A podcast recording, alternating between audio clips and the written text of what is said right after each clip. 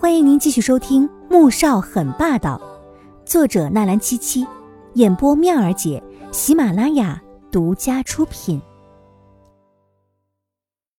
第二百五十四集，回到公司，季如锦一整天都心神不宁的。纪明轩显然是打算拿着这些照片长期的要挟他，现在只是设计图，以后还会要他做什么呢？他简直不敢想。晚上，穆萧寒带他去电影院，顺道吃了个饭。进了餐厅，季如锦一直走神，以至于穆萧寒和他说的话，他根本就没听进去。阿锦，阿锦。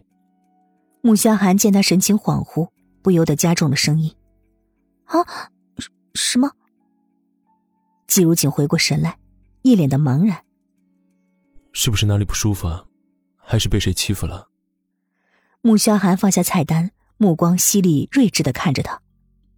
季如锦心猛地一提：“没有，我没事，也没有被谁欺负。”听严飞说，季明轩今天过来找你了。见他不肯说，穆萧寒再度拿起菜单：“是，是啊，我没见他，也不知道他找我干什么。”季如锦心虚极了。声音也是吞吞吐吐的，可他不知道，穆萧寒实在是太了解他了，这副模样显然就是在撒谎。某人不动声色的说：“他要是欺负你，一定要告诉我。”季如锦听了，差点便将今天的事情脱口而出。然而他想到那次他只不过是上了白玉阳的房车，便惹得他狠狠的一通教训，便硬生生的将话给憋回去了。哎，不会有人欺负我的。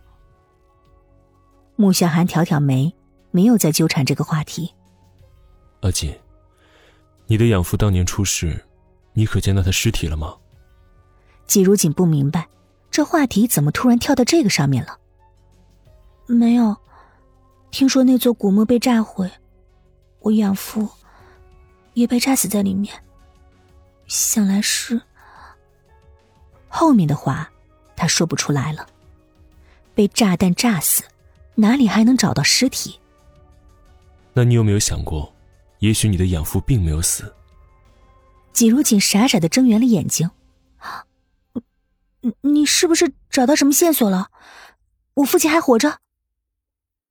他高兴的都快哭出来了，猛地站起来。穆萧寒把他拉着坐回去。没有线索。看来，他真的有必要打个电话去国都问问大伯了。季如锦只觉得自己仿佛是从云端猛地跌落，一颗心也猛地沉下来。你为什么一直称他为养父啊？是我养父这么跟我说的。他说我的亲生父母迟早有一天会来找我。季如锦也很疑惑，但是叫惯了，便也没有再去纠结这些问题。穆萧寒点点头，也许宇文山手中还有阿锦亲生父母的线索，也说不准。电影院里，季如锦刚坐下，便被某人给抱进怀里，他来不及反应，吻便落了下来。季如锦心头一颤，想到今天的那些照片，突然感到了一阵悲凉。不同于往日的羞涩，反而是主动热情的回应着男人的吻。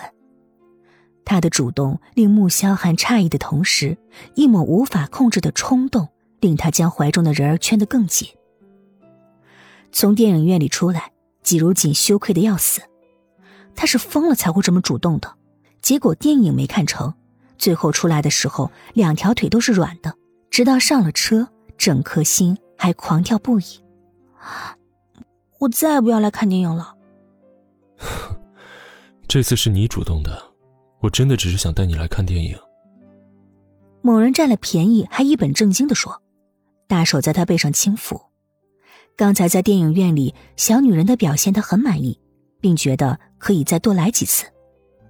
季如锦气急，嗷的一声，张嘴就咬上去。结果，男人胸膛太硬了，不但没讨着便宜，还硌了牙。又想了，乖，回去我们再继续。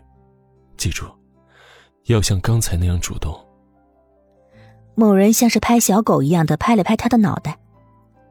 最近季如锦发现魏秀秀总是端着一些黑乎乎的汤给他和穆萧寒喝，喝了之后他总是觉得身体发热，到了晚上就格外的难受，像是一只求安慰的小猫在男人怀里蹭来蹭去的。被缠了几天之后，穆萧寒语重心长的说：“阿锦，明天不要再喝妈妈端给你的汤了。”季如锦软软的趴在他身上。为什么？我也不想喝，可是妈看着我的时候，我不敢不喝。穆萧寒眼角抽了抽，同时心里升起了一丝说不出的难受。他的小宝贝胆子这么小，谁都能欺负他。以后要是他不在了，他该怎么办呢？谁还会来护着他？纪家，纪明轩看到大哥纪少云回来，立刻走过去。大哥。你这是要去哪儿啊？纪少云淡淡瞅他一眼，进了自己的房间，开始脱衣服。